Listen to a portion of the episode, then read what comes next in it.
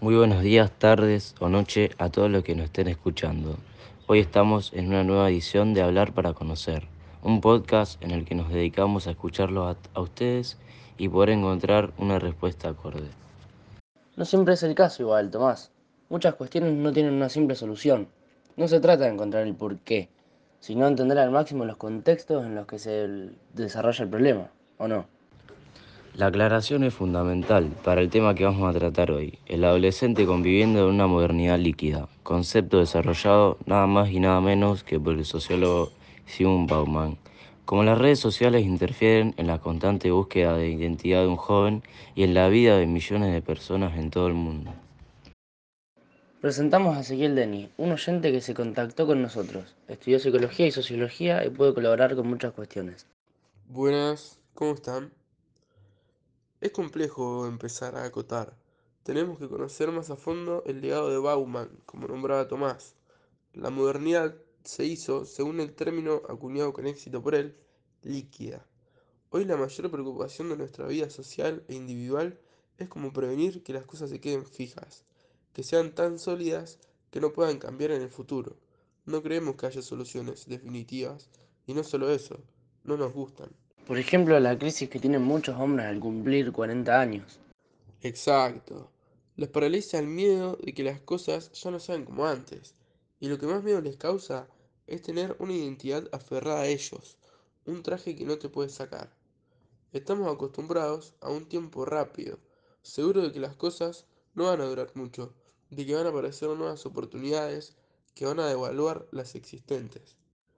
Y pasa en todos los aspectos de la vida con los objetos materiales y con las relaciones con la gente, con la propia relación que tenemos con nosotros mismos, cómo nos evaluamos, qué imagen tenemos de nuestra persona, qué ambición permitimos que nos guíe. Todo cambia de un momento a otro. Somos conscientes de que somos cambiables y por lo tanto tenemos miedo de fijar nada para siempre. Cuando el gobierno de nuestro país o cualquier otro llama a sus ciudadanos a ser flexibles, que sí. Significa que no estás comprometido con nada para siempre sino listo para cambiar la sintonía, la mente, en cualquier momento que sea requerido. Esto crea una situación líquida, como un líquido en un vaso en el que el más ligero empujón cambia la forma del agua. Y esto está en todas partes. Ahora entiendo cuando leía la mayor preocupación de nuestra vida social individual es cómo prevenir que las cosas se queden fijas. Entonces, para un adolescente debe ser un proceso muy complejo desarrollarse en una modernidad líquida. La adolescencia implica la renuncia de la identidad infantil por la construcción de la identidad del adulto. Es un proceso de búsqueda y construcción que hace al adolescente su propia subjetividad e identidad. En este proceso de búsqueda y construcción de identidad, la mirada del otro dentro de la sociedad que vivimos juega un papel importante, ¿o no? El adolescente necesita la mirada de su par para probarse.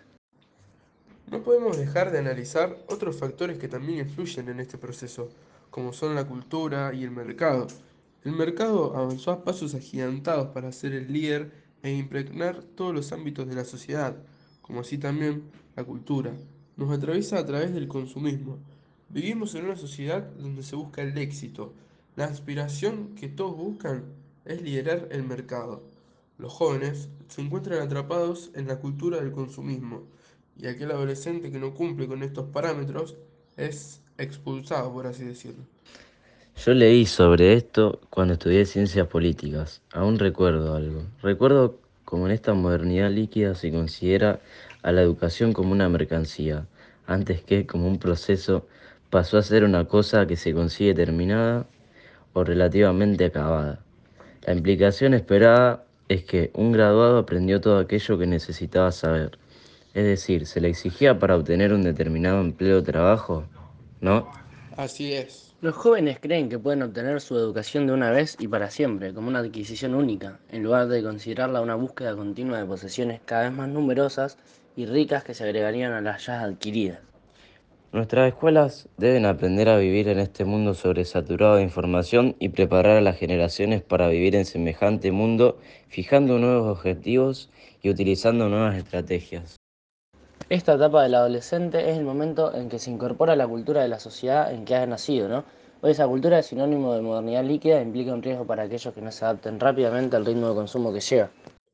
así también como la bulimia, la anorexia, la pubertad precoz, el acné, la voz chillona y una larga lista de problemas puberales.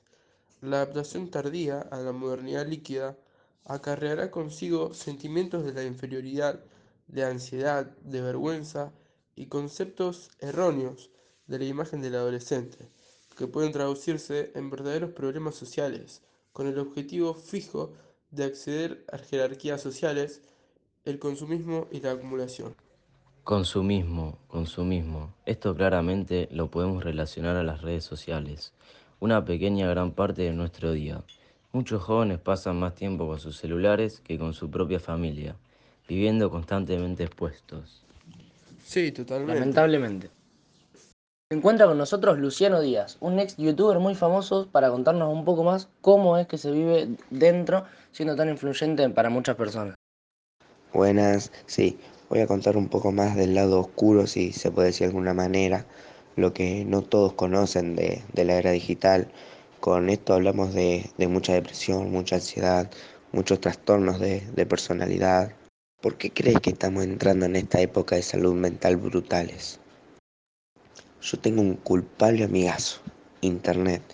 Twitter te enferma la cabeza, Facebook te enferma la cabeza, Instagram, la idiosincrasia de Internet, la sobreexposición a gente de mierda, gente tóxica, la adicción a, estar enojado con el prójimo. Hay mucha adicción al odio, el estar enojado con otra persona y todo lo que esto produce, ¿no? La serotonina, las endorfinas, la obtienen haciendo cosas tóxicas a ver cuántos likes te dan, tratar de hacer, replicar, ver. Y la gente se enferma bastante de la cabeza con todo esto. Fíjate vos que en Estados Unidos ya este tema es una pandemia, que COVID ni que nada. La pandemia de enfermedad mental es mucho mayor, es el gran problema. Y es un gran problema porque ahora es un relajo y manoseo y hay política en todas partes, en todas. Ni siquiera podés ir al cine, la música tiene política, las noticias especialmente tienen política, los videojuegos tienen política, Twitter es política, Facebook política, el correo electrónico tiene esta política. Bueno, vamos a comer una cena familiar, ahí nada que política. Entonces, se está exponiendo desde muy jóvenes a temas de mierda que capaz vos y yo podemos encarar de, de manera, bueno, váyase toda la mí y se entiende, ¿no? Pero los chicos y las chicas no. Y ya es algo necesario. Exacto, no puedes vivir sin internet, no te puedes desarrollar como persona sin internet. Muchas cosas las aprendes a través de internet, como tiene cosas malas también. Yo creo que las próximas generaciones cada vez vienen más inteligentes porque están sobreexpuestas a, a demasiada información, pero una posible solución intentar desde nuestro punto sacar la importancia de la mente del adolescente, credibilidad. No te tomes en serio a los políticos, no te tomes en serio todo lo que ves por internet. Yo creo que la educación en casa tiene que ver mucho por ahí. El cuidado que en casa nos dieron, pero imagínate qué complicado que es, ¿no? Es que se están mezclando muchos temas. Imagínate la potenciación absurda que hubo del ego. El like no deja de ser ya una nueva divisa una nueva moneda mundial que es la aceptación social. Nos pasa a nosotros, gente que vive de esto, pero nosotros aunque sea sacamos un rédito económico. Pero es que le pasa a un don nadie que está en su casa que ya está adicta a la exposición social.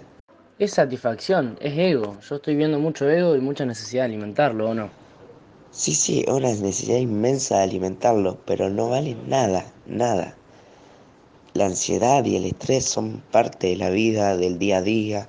Las redes sociales, si se viven de esta manera, pueden ser potenciadoras de trastornos que tienen mucho que ver. La forma de combatirlo en la posmodernidad es la desconexión, soltar el celular un buen rato y mantenerse ocupado.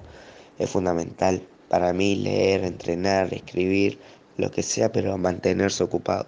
Luciano Díaz, muchas gracias por todas tus palabras. Dejamos hasta acá este episodio de Hablar para Conocer. Hasta luego.